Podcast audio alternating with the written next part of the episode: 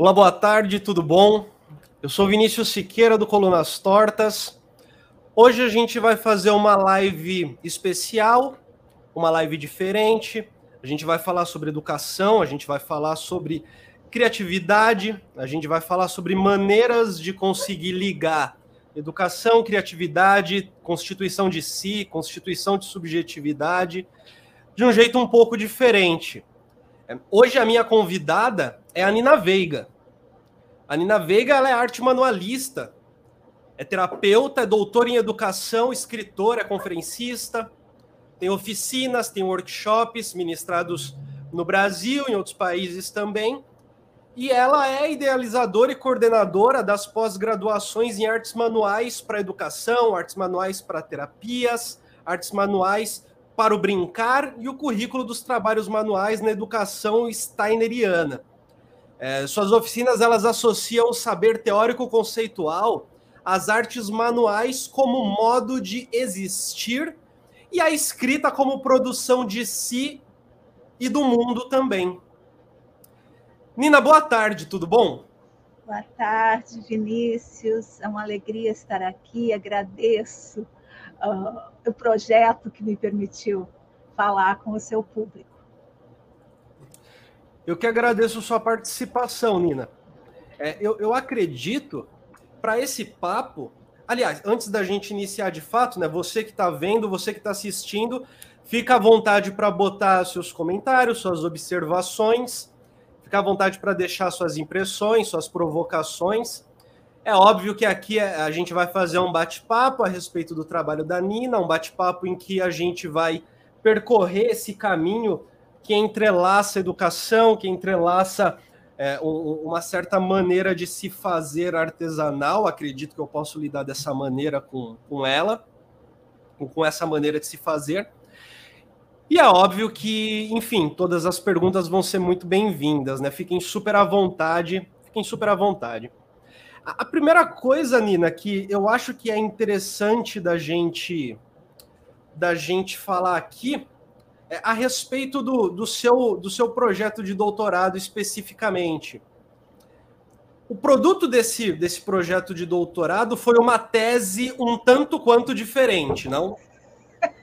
Não, não tanto diferente, dependendo do lugar que você fala, né? Porque existem teses e teses de todas as de todos os tipos, mas oh, como o meu trabalho de pesquisa é, é essa coisa de a escrita está amalgamada no corpo e o corpo é, da, da, das artes manuais, então o objeto tese ele foi um objeto tese uh, que, tem, que tinha tato, que tem tato. Eu fiz oito, então aqui, fiz oito desses objetos tese. Então, o objeto tese inclui né, o, o tato, o sentir, o pensar e o fazer na mesma no mesmo lugar, não é, é, ele é uma experiência. Ele não quer falar sobre, mas ele quer falar com, junto pouco por aí que ele, que ele teve que ser dessa maneira. Não tem ilustrações aqui, são experiências. Eu dividi em blocos de sensação. Cada bloco de sensação, deixa eu ver se consigo mostrar, é difícil de mostrar aqui, mas cada bloco de sensação ele tem uh, um tipo de texto. Né? Aqui, por exemplo, é um bloco de sensação de cartas. Aqui é um bloco de sensação de crônicas. E aí, aqui, esse bloco amarelo, é de têxteis, de fiação. Então, é um bloco. A maneira da escrita muda, não só a ilustração, a maneira da escrita. Por exemplo, aqui, ó. É, um, é uma escrita feltragem. O, o artigo inteirinho que está aqui, o texto inteirinho, é feito como uma feltragem. Feltragem é esse movimento que vai a lã prensada, que faz o feltro. Então, é, há uma política de narratividade. Por isso a tese se chama Fiara Escrita, Políticas de Narratividade. Olha aqui, ó. Aqui é uma discussão Descartes, Nietzsche sobre a verdade no exercício de aquarela. Então, não é uma ilustração sobre a aquarela, é um exercício de pensamento sobre a verdade através é, da experiência de cromática. Então, um pouco essa questão que eu trago aqui. Opa! Tem Porque se for... 850, por isso que é difícil de manipular. Porque eu começo a tese afirmando a matéria pesa, é preciso corpo para lidar com o material. Não é nesse lugar do corpo que eu estou implicando o pensamento. Perfeito. Porque se fossem ilustrações sobre Descartes e não discutindo Descartes Nietzsche, muito provavelmente o que você teria seria, no fundo, a primazia do texto, enquanto o restante da possibilidade seria colocado quase que de maneira acessória, né? Faz sentido? Ilustrativa. Aqui na tese, a materialidade diz, junto com o texto que desenvolve uma política de narratividade para passar aquele bloco de sensações. Então, é uma discussão basicamente de discurso. Perfeito. E é, é isso. Como, como que você dá voz, dá língua a esse corpo da experiência? E aí, eu fiz durante todo o doutorado, claro, fiz pesquisa de campo, junto das artes manuais, mas o que, o que foi produzido enquanto pesquisa foi como dar voz as sensações do campo. Então, várias experiências, como dar língua a essas experiências. Não, porque na norma acadêmica tradicional, convencional, já muito ultrapassada, não importa do que você esteja falando, você tem que falar de um determinado modo, um encadeado de uma certa maneira, e mais, submetida a uma forma fixa. Ué, como que eu vou submeter, dissociar completamente o conteúdo da forma? Então, na política de narratividade que eu, que eu apresento na minha tese, forma e conteúdo tentam ser um fluxo só. O que é muito difícil, porque a linguagem, como diz Nietzsche, né, é o inferno. Será que a gente pode considerar, Nina, que se hum. se trata de uma política de narratividade e se a gente está lidando com um objeto que pretende se comunicar a partir da experiência própria que ele entrega e com o seu conteúdo próprio alocado na própria forma, sem uma distinção entre a forma, entre a. Talvez eu possa dizer assim, sem uma distinção entre o que é dito e a maneira de dizer. Eu posso falar assim? Quase uma, poderia dizer assim, uma tentativa.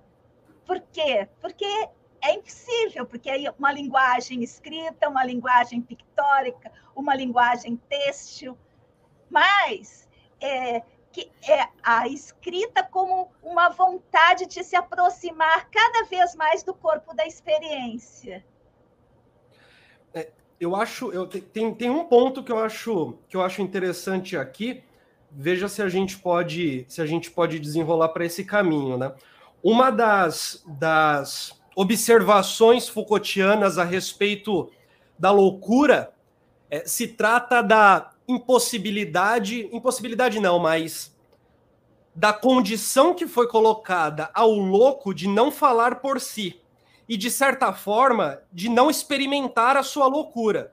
E na medida em que não experimenta a sua loucura, não há o que ser dito porque de certa forma, a experiência colocada da loucura vai ser sempre intermediada, de certa forma, por um saber normativo, no nosso caso, na atualidade, principalmente médico, né? Será que a gente poderia pensar que refletir sobre políticas de narratividade é, muito para além de simplesmente ser um jeito de falar, talvez seja um jeito de abrir portas para que se fale? É o dizer da experiência. Esse dizer da experiência. Fica à vontade. Não, vai, segue mais um pouquinho. Esse, esse dizer da experiência. A gente pode entender isso dentro de uma relação de poder? A gente pode entender a gente, a gente, a gente pode entender ele dentro de uma imbricação de, de relações de poder que talvez em alguns momentos, como você deu no seu exemplo a respeito da escrita acadêmica, na escrita acadêmica, eu acredito que é o, o mais simples de se observar, né? A escrita, ela, ela coloca a gente dentro da academia, evidentemente, em relações de poder, que automaticamente nos faz escrever e escrever de certa forma organizar os dados de certa forma, organizar a escrita de certa forma, mas eu acho que até mais, né? Acima de tudo, ter como pressuposto é, a necessidade de se ter um resultado viável e atingível, às vezes antes mesmo do desenvolvimento do próprio trabalho. Então, antes de eu fazer o trabalho, eu preciso dizer o que, que eu quero alcançar, por exemplo. Pensando nesse caminho e compreendendo que existe aqui, evidentemente, uma relação de poder e uma relação de poder que eu acho que eu posso dizer que ela passa, ela passa pela ciência, mas ela também é uma relação de poder econômica, né? Que, de certa forma, você dizer qual é o resultado que você quer alcançar é uma maneira de entender a viabilidade do seu projeto, né? Será que a gente pode, pode entender políticas de narratividade como talvez uma maneira de se distanciar um pouco dessas relações e talvez de fornecer resistência a elas? ela está passando tanto pela loucura, como você trouxe na primeira parte do seu questionamento, quanto pelas estruturas de poder. Especialmente porque, digamos assim, para usar uma, uma linguagem que eu não uso, mas que a academia usa, o objeto do meu estudo é um objeto depreciado.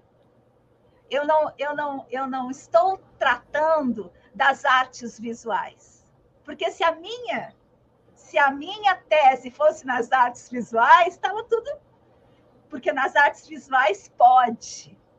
Mas a minha tese está na educação. Ela está flexionando, tensionando exatamente essas estruturas de poder, saber que habitam e normatizam a educação. Ela está se colocando nesse lugar. Perfeito. É, a, a, minha. A, eu, eu, acho, eu acho que eu posso fazer uma, uma pergunta mais, mais geral para a gente talvez é, co colocar, acimentar um pouco aqui o assunto para que a gente desenvolva ele. Se eu te perguntasse o que é educação, o que você me responderia? Eu te responderia com Nietzsche: tornar-se o que se é. E se eu te perguntasse o que é uma educação para resistência. O Nietzsche ainda daria conta dessa resposta? Eu acho. Eu acho que não tem como você produzir resistência longe de tornar-se você mesmo. Todo, todo, eu acho que essa vida não não fascista, todo esse, esse, esse lugar de, de, de, de, de agenciamento de saber que a gente está inserido por uma vida não fascista, né? para a gente usar o nosso autor de referência comum, uh, todo esse lugar é para que a gente possa ter o direito de ser quem somos. Isso, isso me traz um, um ponto bem específico, né? Tornar-se quem se é, o que se é, tornar-se o que se é, quem se é, enfim é, é, no Nietzsche, não é necessariamente algo que envolve um conteúdo pré-montado em que a gente pretende alcançar esse conteúdo ali no futuro, né? Como se a Pelo gente contrário. tivesse. Perfeito. Como se a gente tivesse esse trabalho de descobrir quem a gente é, mas é. descobrir a partir de um dado, né? A, a, a, gente tem o dado. Agora eu vou me esforçar para chegar no dado. É, eu tenho a impressão de que aqui a gente tem um caminho muito aberto, não? Tem muito aberto teoricamente, mas as estruturas de poder saber estão aí, estão incidindo sobre nós. É, a, talvez a fazer da vida uma obra de arte, para a gente continuar ali juntinho dos nossos autores de referência, seja colocar, como diz Nietzsche, a nossa vontade na vontade do mundo.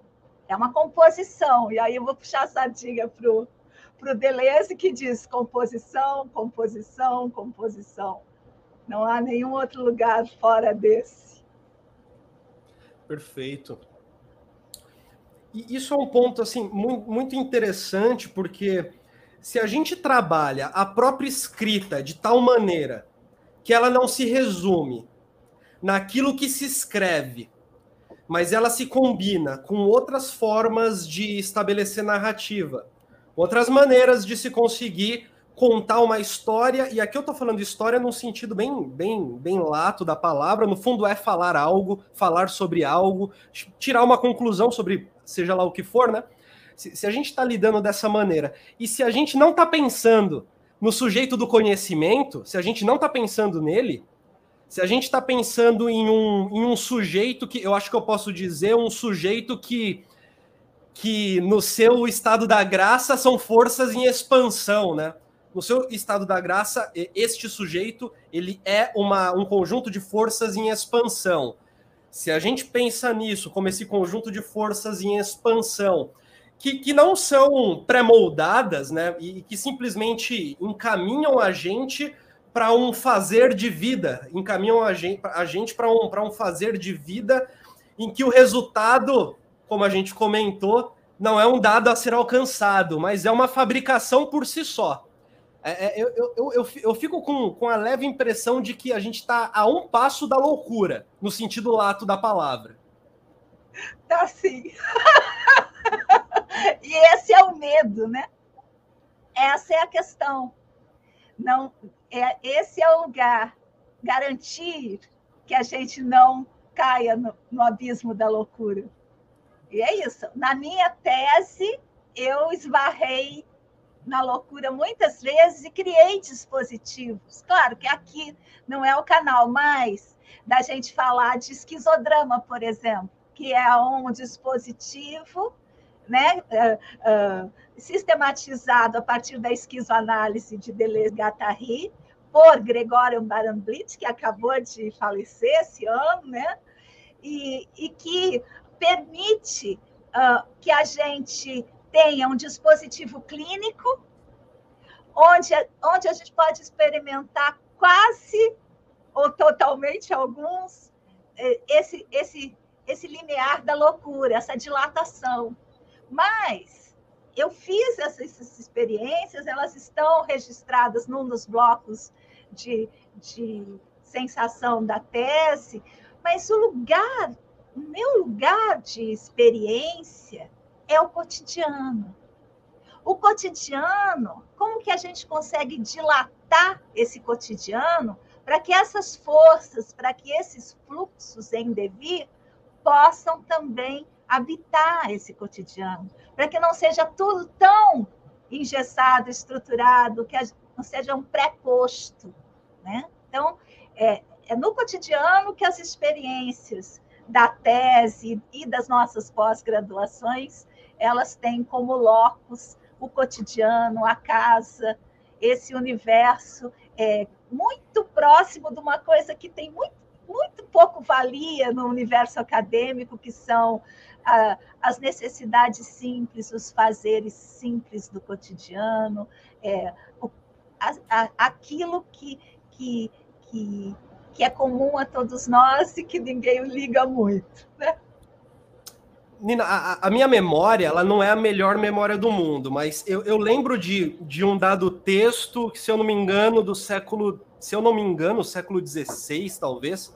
Eu posso estar falando assim tudo errado, mas o conteúdo do texto eu lembro claramente. A proposta do pensador é o seguinte, né?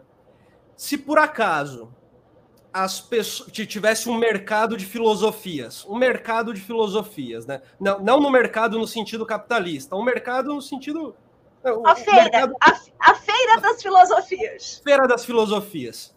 Aparece o Vinícius lá, eu apareço lá. E aí eu tô vendo ali aquela feira de filosofias e eu pergunto pro Descartes, para que que serve para mim a sua filosofia? a possibilidade do Descartes me responder algo que não tem nada a ver com a minha vida é muito grande, né?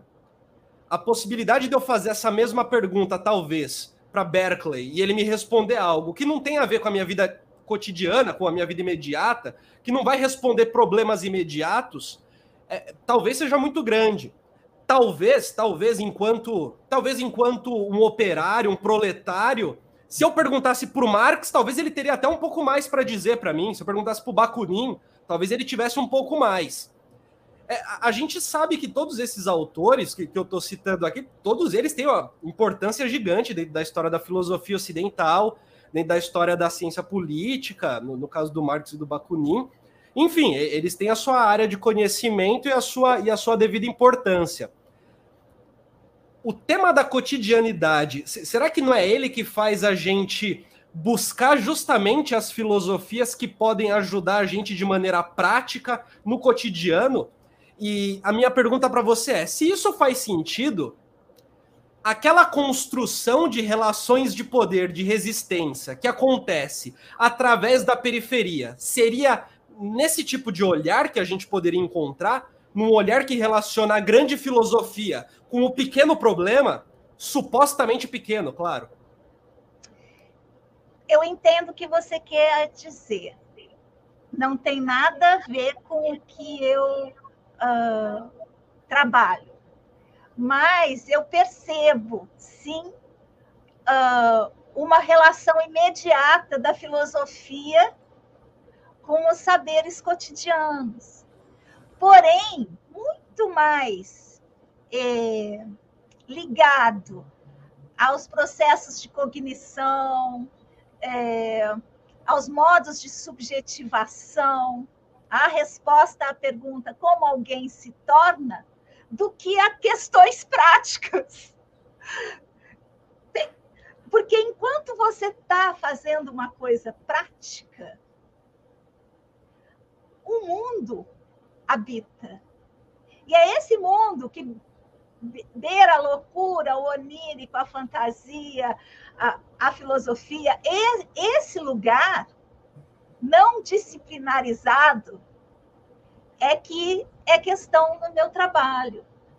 É, é, é, é, no durante, no durante a louça, no durante a faxina, que a, no, no durante a, a, o bordado, porque toda, toda a minha experiência, ela, ela quer ser esse fluxo, não compartimentado, que esse aparelho capitalista, patriarcal, etc., criou para a gente, esse pensamento ocidental que foi né, dividindo tudo.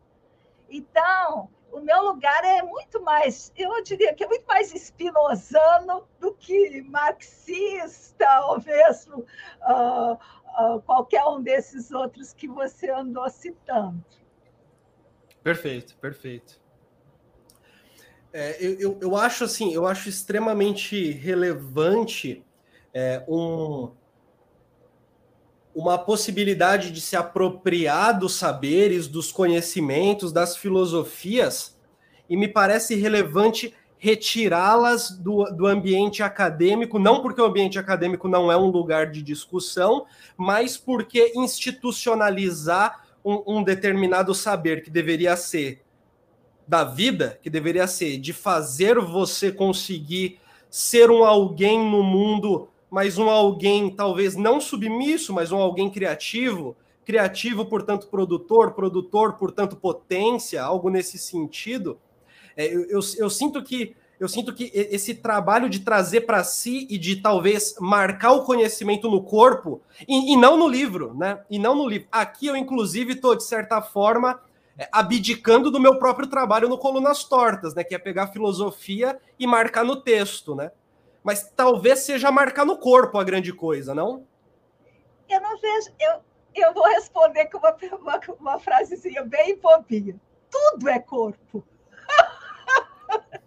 Tudo é corpo. A gente que esquece disso. Quando você está fazendo texto, teu texto é corpo. A questão é quais fluxos você deixa vazar no texto e os fluxos da nossa política de narratividade, é, é, quer, quer que as intensidades também habitem o texto. Então, muitas vezes o texto quer tirar as intensidades, quer ver uma, quer ver uma coisa bem bobinha para eu te falar? Eu estou escrevendo um artigo para um, um pessoal lá do Rio Grande do Sul, de um livro, uh, e eu estou fantasiando, porque uma das coisas que transitam muito pela minha tese são os personagens conceituais, inspirado em Deleuze, me autorizei a fazer isso.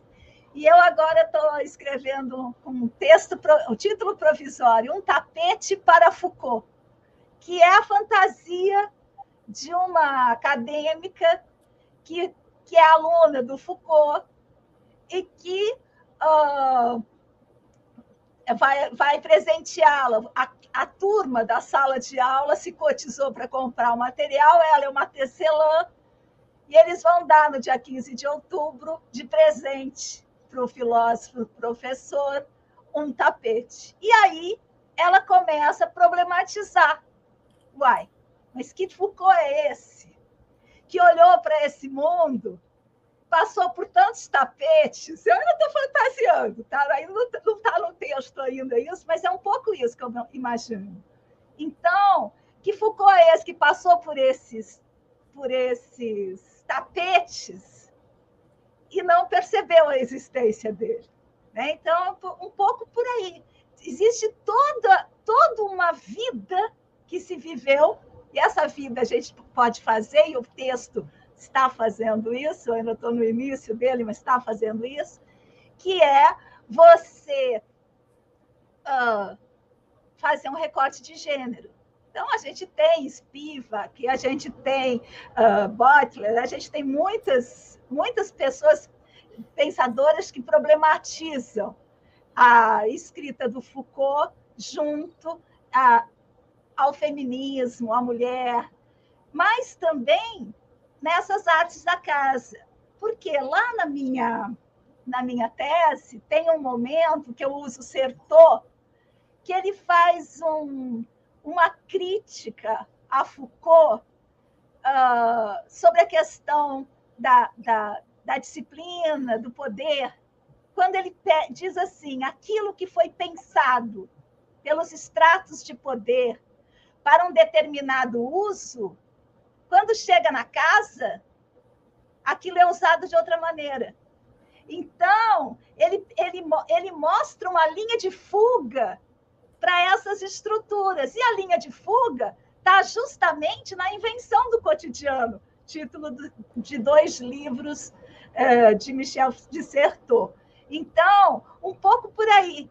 Isso me chama atenção. No cotidiano, a casa e seus estares, e seus, seu habitar, e seu criam também toda uma maneira de fugir dessas dessas estruturas de poder, saber pré-estabelecidas.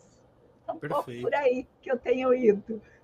Estou fantasiando o Foucault aqui nesse artigo e gostando muito de conversar com ele. Vou até ler um pedacinho que eu deixei separado aqui, porque eu achei que a gente ia chegar nesse lugar. Um tapete para Foucault a tecelagem como tática e cuidado. Porque aí eu vou pegar o Foucault, o Foucault que eu mais gosto, que é o último, com a, com a questão do cuidado, né, das tecnologias de si. Tanto a escrita, que a, que a própria tese traz, mas também toda essa ética do cuidado, que é onde a gente está inserido nas nossas pós-graduações. Aí eu vou, vou começar citando a Marina Colassante aqui, se me permite. Põe-se à mesa a cada refeição. A cada refeição, tira-se a mesa. Lava-se o, o corpo, lavam-se os cabelos. A roupa também se lava. A escova esfrega a parte renitente. Essa foi a Marina Colassante. Seria um presente de aniversário a turma da faculdade se cotizara para comprar o material e ela entraria com o trabalho. Talvez por isso sentisse que estava com o prazo muito apertado. Faltavam apenas 20 dias para o 15 de outubro. O outono escurecia cada vez mais o dia, o que sempre a oprimia, especialmente quando tinha de deitar a teia ao tear. Seriam tantos, seriam quantos fios? Perguntava-se, percorrendo os corredores da universidade em direção ao estacionamento. E aí vou, vou fantasiando. Ou seja, na, na política de narratividade, com o personagem conceitual, o personagem é que vive os conceitos. Ele que vai experienciar, vivenciar aqueles conceitos que está discutindo. E não falando sobre, Foucault falou isso, Foucault falou aquilo. Claro que tem também as citações, tem também os recuos de quatro, de quatro centímetros, tem tudo isso, mas não só. Perfeito o José Antônio Silos, ele me corrige aqui, ó. Se não me engano, esse texto sobre o mercado de filósofos que o Vinícius citou é do Luciano de Samosa, tá? É do século II. Nem oh. é do século XVI. Errei, oh. errei, errei pouco tempo. Errei pouco tempo. É,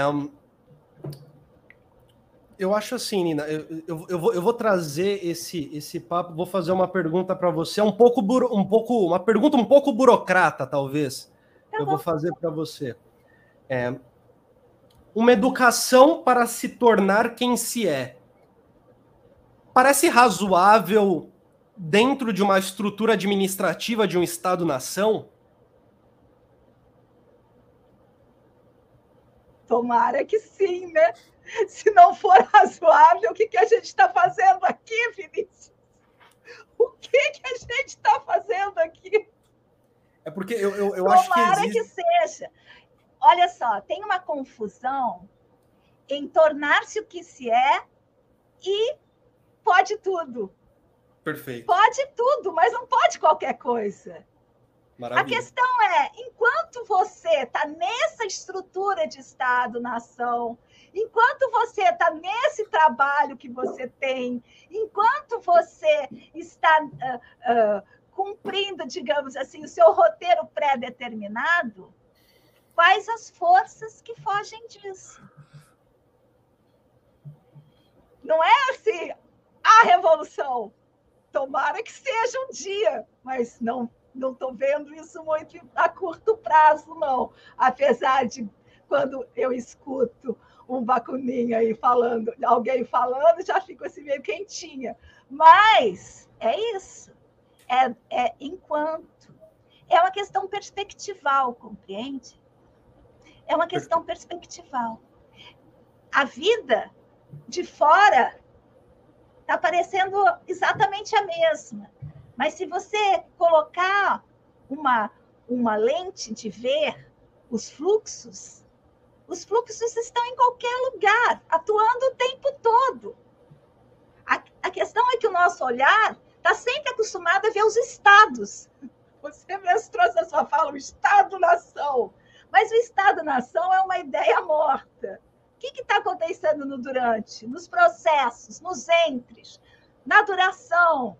Essas são as questões que a gente tem que eh, começar a preparar o olhar, a, a desviar a erótica dos estados fixos dos objetos para os processos. Acho que essa é a, é a, função terapêutica, essa é a função educativa, é uma questão de ênfase. Não sei se eu fui clara, porque às vezes falar desses assuntos às vezes é mais complicado, né? Não, para mim, para mim foi super claro. É, você foi super clara, aliás. A quem está vendo a live, fique super à vontade para deixar seu comentário, sua provocação, sua crítica, enfim, sua dúvida, caso tenha, também fique super à vontade. É, eu, eu, eu, sinto isso, tem, tem algo desde o início da conversa que, que me que está me corroendo um pouco é, você, você fez a. No início da conversa, você falou a linguagem para o Nietzsche, que é este inferno, né? É, o, o, o, Nietzsche ele vai dizer que a, a noção de conceito ela é, não é a palavra que ele usa, mas acho que eu posso usar. O conceito castra, né? A, a, toda a forma de, de, de, é, de, de, variabilidade que existe no mundo, todas as variações existentes.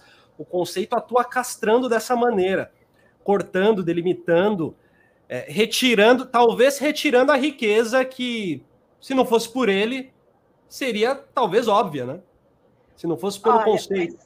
Eu agora, agora eu vou lançar a mão de Foucault para bater um pouquinho no Nietzsche. Porque o Foucault vai dizer que a experiência, ela pode ser essa potência magnífica, tá, tá, tá, tá, tá, tá, mas ele vai dizer que essa experiência, só a experiência, vai se transforma em linguagem. A questão é que linguagem diz dessa experiência?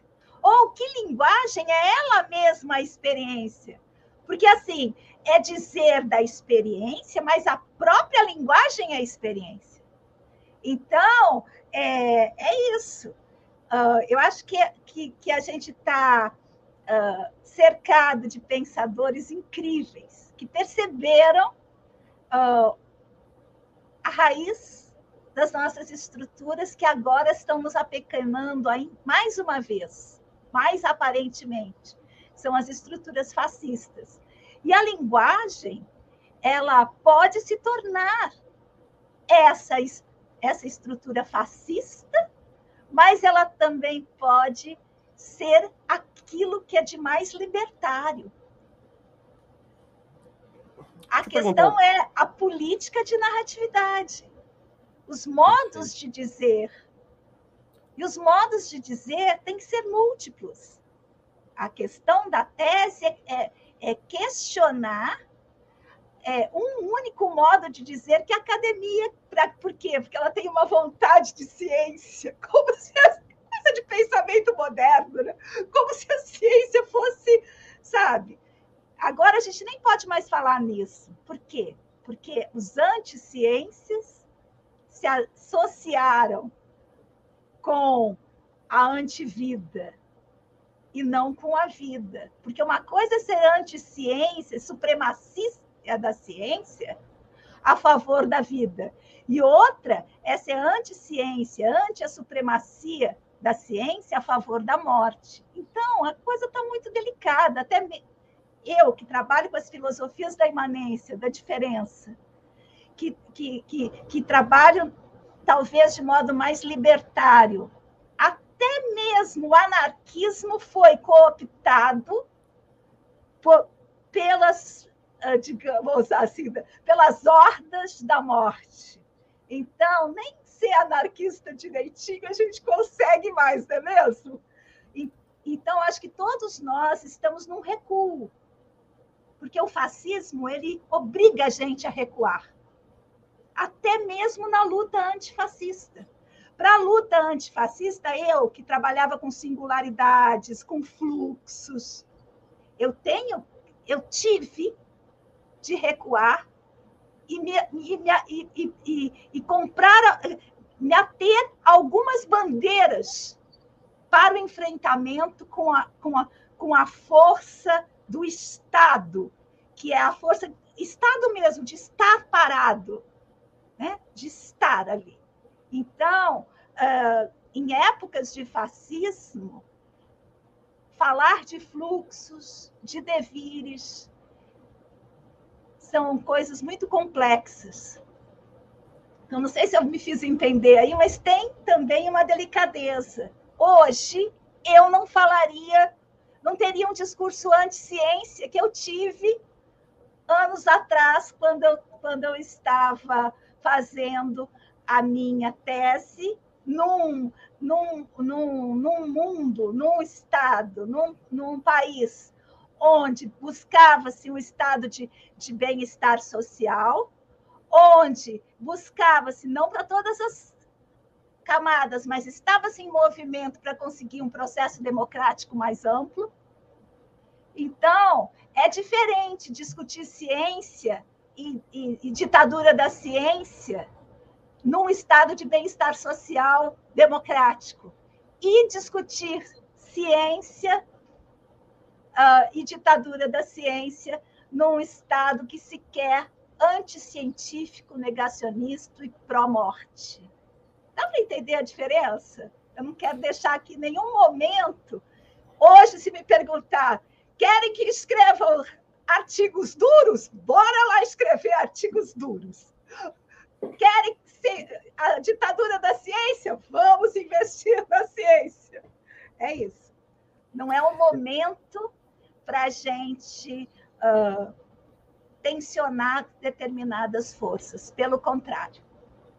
Eu acho que o que fica subjacente é a beleza de que nenhuma área do conhecimento ela nasce do nada, ela descreve o mundo como ele é e dá de presente para a gente a verdade, né? como se fosse assim, né?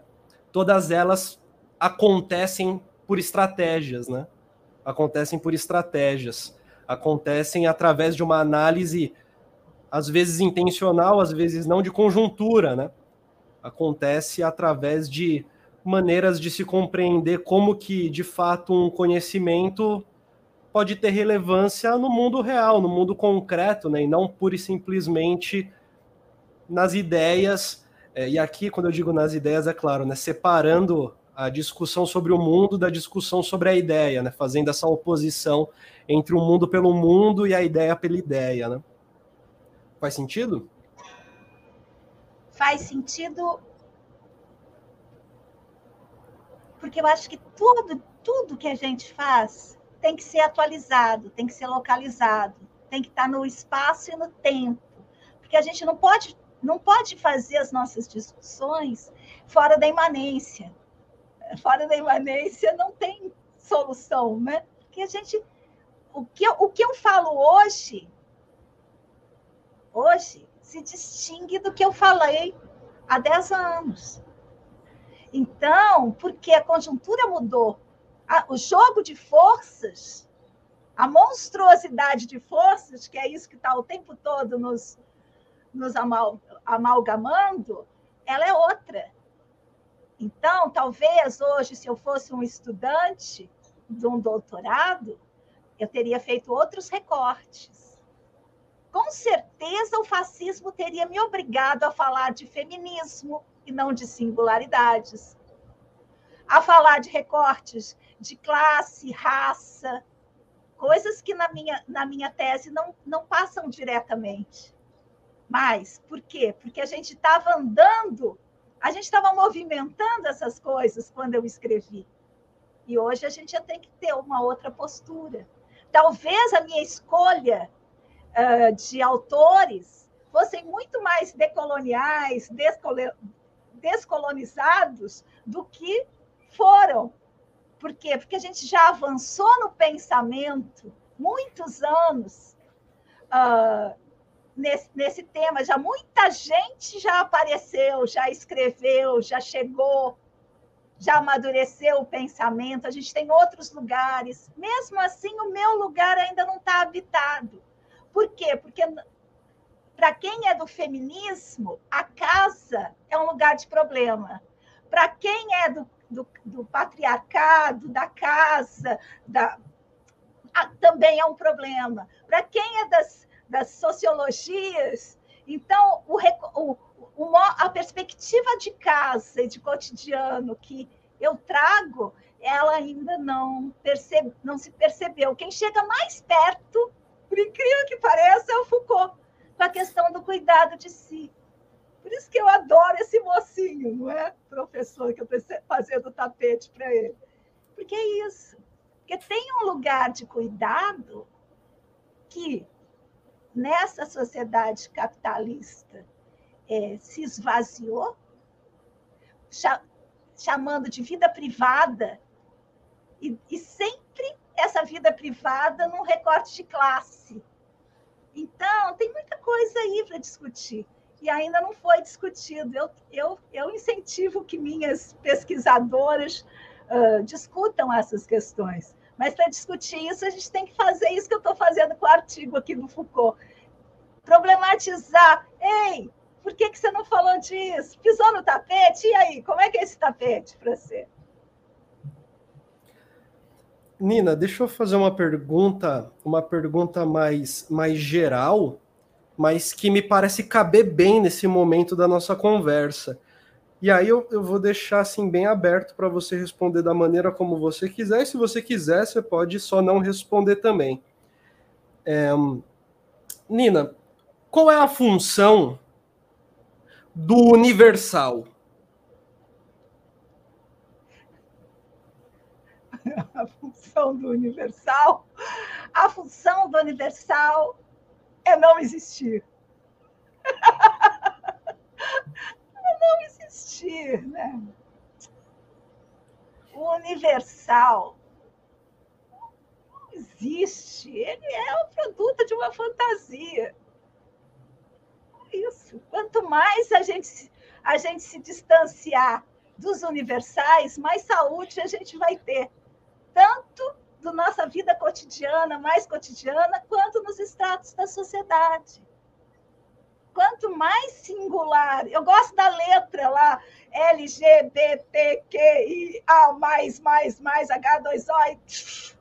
Quanto mais a gente for vendo a diferença, melhor para a gente. Mas e as forças, digamos assim, reacionárias querem os universais, querem o branco, cis, a família, a pátria e o poder, querem os universais. E Perfeito. a gente tem que, em cada, em cada detalhe da nossa vida, na nossa cognição, a gente tem que estar o tempo todo uh, desfazendo a nossa tendência, que é uma função intelectiva, de compor universais. Então, a gente tem que estar sempre, nós mesmos, no nosso próprio gesto cotidiano, desfazendo essa, essa abordagem intelectiva, universalizante da, da cognição. A gente precisa de uma cognição outra. Não sei se eu devo Considera... entender, porque é um assunto, é um assunto difícil, né? Você considera que é um papel da pedagogia conseguir constituir subjetividades que consigam destruir esses universais ou que consigam não destruir, mas talvez não compreender o mundo a partir deles? Ou talvez nem seja isso, talvez seja o seguinte: é, é, construir subjetividades ou dar espaço para a construção de subjetividades que não precisem da vontade do universal ou da vontade. Da, eu acho que eu posso identificar isso como a vontade da verdade, né? Vontade da verdade. A pedagogia não, porque de preferência vamos destruir a pedagogia. Talvez a pedagogia, a, a, a faculdade de pedagogia, o pedagógico, seja o lugar de produção de universais. O que a gente tem que fazer é destruir a pedagogia. E pensar em educações no múltiplo. No múltiplo. Sempre no múltiplo. Que, eu acho que a questão é a gente começar a pensar em dispositivos. Que dispositivo acadêmico, educativo eu construo que permita que, mesmo estando todos aqueles aquelas pessoas, aquela gente no dispositivo, cada uma possa, a partir do si mesmo, uh, uh, se manifestar. Um pouco isso, né, já que a gente falou aqui é, de educação steineriana, que é a pedagogia Waldorf, um pouco assim, muitas limitações, porque é uma, uma coisa de contracorrente, o dispositivo escolar da pedagogia quer. Vou dar um exemplo simples. Não existe na pedagogia Waldorf a figura do livro didático. O livro didático traz uma informação igual para todos os alunos, parece até democrático.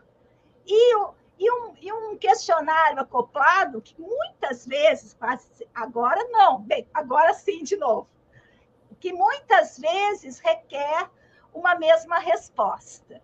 Mas vou trazer um, uma época da experiência aqui de casa do meu próprio filho. A professora dele, quando ele estava no quinto ano, era uma professora, no quinto ou no sexto ano, acho que é no quinto. era uma professora que tinha feito doutorado na Itália, tinha vivido em Roma, e eles estavam uh, aprendendo sobre os romanos. E ela trouxe várias imagens, pensamentos, histórias, narrativas. E aí, uh, cada, cada criança desenhou a sua, a, sua, a sua história e escreveu. E aí a gente teve uma reunião de, de, de, de famílias na, na sala de aula, naquelas reuniões ordinárias, e na parede estavam todos os desenhos da época de história.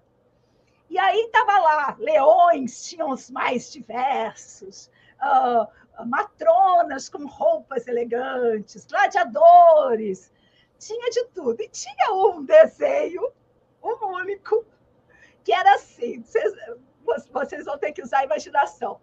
Era o corte da, da terra. Então aparecia assim, embaixo da terra, em cima da terra, dois pezinhos em cima da terra. Embaixo eram várias, várias, vários canos. Esse era o desenho que estava lá. Adivinha o autor, o meu filho. O que, que era aquele desenho? Eu pedi para a professora me explicar. O encanamento da água quente.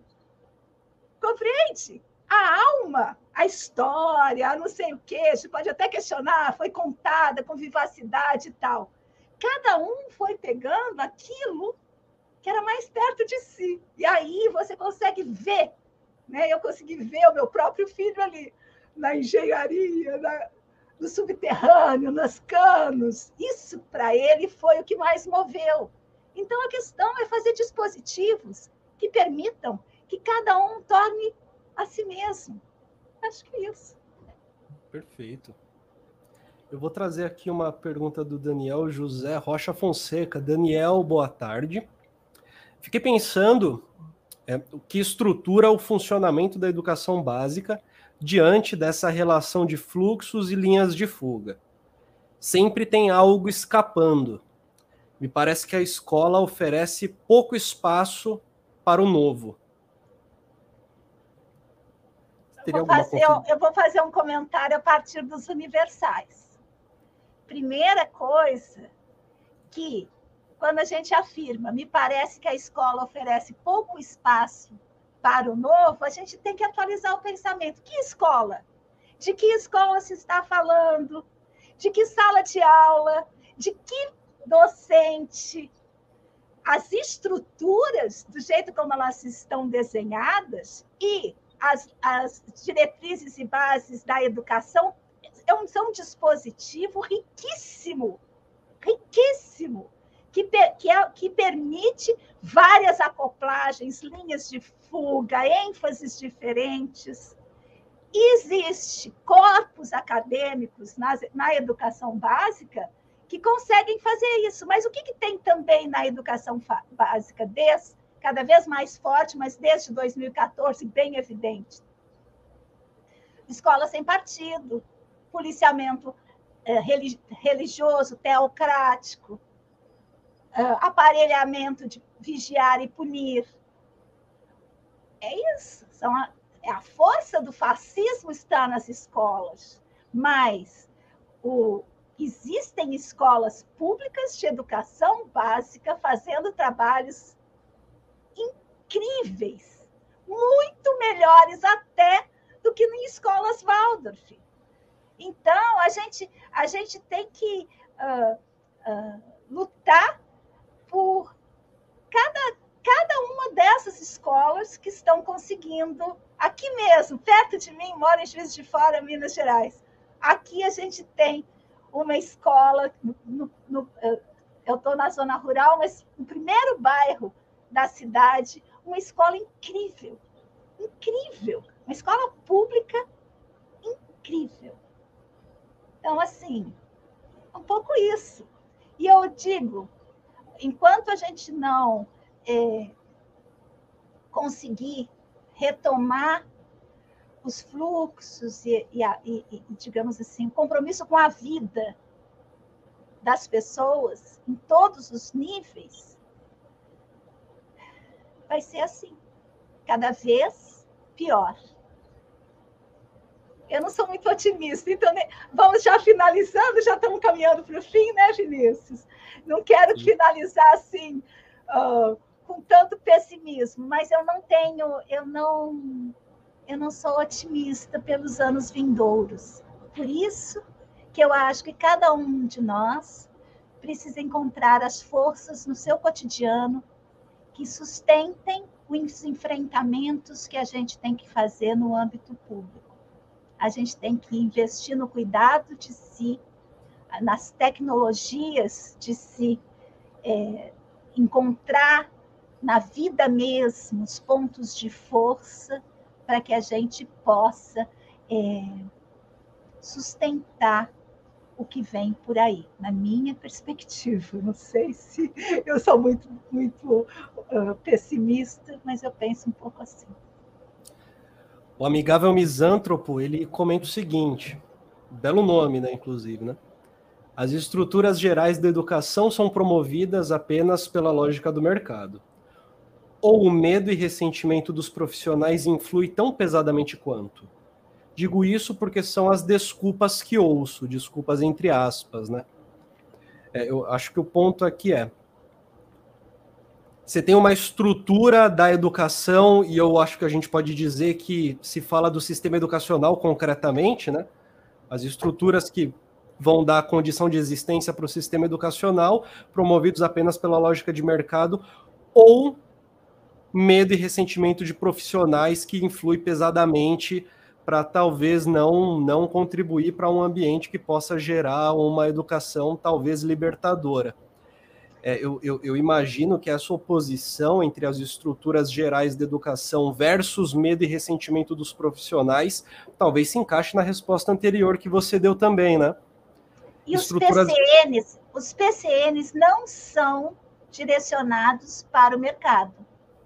Normalmente, isso é mais um um dizer sobre do que uma estrutura de Estado. Talvez é uma lógica de governo do que uma estrutura de Estado, porque as leis, diretrizes e bases da educação, os PCNs, que são os parâmetros curriculares nacionais, eles quem lê aquilo fica animado. Eu aconselho a ler.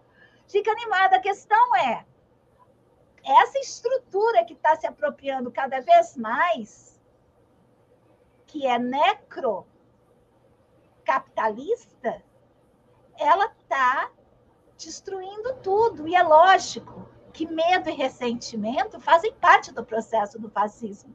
É o aparelho fascista que está nos guiando. Um, um, um, professor que não sabe o que vai acontecer com ele numa sala de aula, que entra numa sala de aula inseguro. Então, eu acho que sim, a gente, a gente quer, talvez, lidar com isso que está nos acontecendo com naturalidade, mas não, não é natural. O que está nos acontecendo é que a gente está em meio a uma guerra. Uma guerra muito séria. Com o fim da soberania nacional. Nós estamos sob golpe. Nós estamos numa guerra. Não é porque bombas não estão caindo nas nossas casas que as mortes não estão acontecendo, que todas as estruturas de um estado de bem-estar social estão sendo desmontadas. Então, é, a escola é, é um aparelho, está sendo aparelhada. E todos aqueles que não forem teocraticamente, digamos assim, alinhados, vão se sentir cada vez mais amedrontados e ressentidos. Porque também estão indo para o precariado. A classe acadêmica, ela está se precarizando. E vai ser cada vez mais. Eu não acredito em salvação por enquanto. Acho melhor a gente até mudar de assunto para não ficar deprimido. Mas Acho eu assim... não estou no clima do ano novo, sabe? não estou. A gente está completando uma hora de live, Nina. Acho que a gente pode, pode encaminhar já para o fim. É, eu pediria para você o seguinte: o, o, link da sua da sua tese, eu posso deixar na descrição da nossa live para quem quiser ter acesso a, ao PDF dela, enfim, conseguir conseguir ter acesso, conseguir ler. Mas para além para além da sua tese, é, o que você me indicaria, por exemplo, para eu iniciar uma leitura que caminhe para um pensamento de uma educação voltada para tornar-se quem se é? A citação não pode ser Nietzsche, por favor, Nina. ah, não é justo. Ah, eu, eu. O último Foucault. Perfeito. O Foucault do cuidado, gente. O Foucault Esqueçam a arqueologia do saber, esqueçam tudo isso. Vão para o último Foucault e fiquem lá. E fiquem lá. Não só como leitura, mas como prática. Perfeito. Eu sobrevivo da arqueologia do saber. Não esqueçam da arqueologia do saber, por favor. É meu ganha-pão. Agora que está no final, é, o seu Foucault é diferente do meu, né, gente? Então a gente tem que dizer isso o Foucault da arqueologia do saber é um, é um porque é uma escola de Foucault. O Foucault, que é o meu Foucault, mais quentinho, é o Foucault do Deleuze. Esse é o meu Foucault. E o último Foucault também. Perfeito. Nina, muito obrigado, muito legal. Eu que agradeço. Muito legal ter você aqui. Eu acho que a gente bateu um papo bem legal. É, apesar da gente não ter tido tantas perguntas, eu também imagino que o nosso papo não foi um papo tão aberto a, a perguntas super frequentes elaboradas ao mesmo tempo. É, eu imagino que quem esteve aqui conseguiu absorver bastante coisa. Eu aprendi bastante coisa com você, eu estou muito satisfeito com, com essa conversa que a gente teve. Espero que você esteja também satisfeita. Muito obrigado, muito obrigado desafio. Eu gosto de visitar a casa dos outros, porque é um, é um desafio a gente se fazer uh, conversar. Eu acho que conversar é uma coisa que está em falta. E conversar é muito bom. E eu agradeço Sim. a oportunidade de ter podido conversar com você e com o seu público. Maravilha. Isso aí, minha gente. Muito obrigado a você que assistiu essa live. Muito obrigado. Inscreva-se no canal se você não for inscrito, se você não for inscrita, deixa um like no vídeo, mais pessoas vão poder ver essa live se você deixar o seu like e contribuir com a gente. Considere se tornar membro do Colunas Tortas. Há uma série de vídeos acerca da microfísica do poder, abordando cada um dos textos da microfísica, onde você pode ter uma introdução ao trabalho do Michel Foucault a partir dele. Uma ótima quarta-feira para você, ótima noite e até mais. Até. Obrigada, Vinícius. Tchau, gente.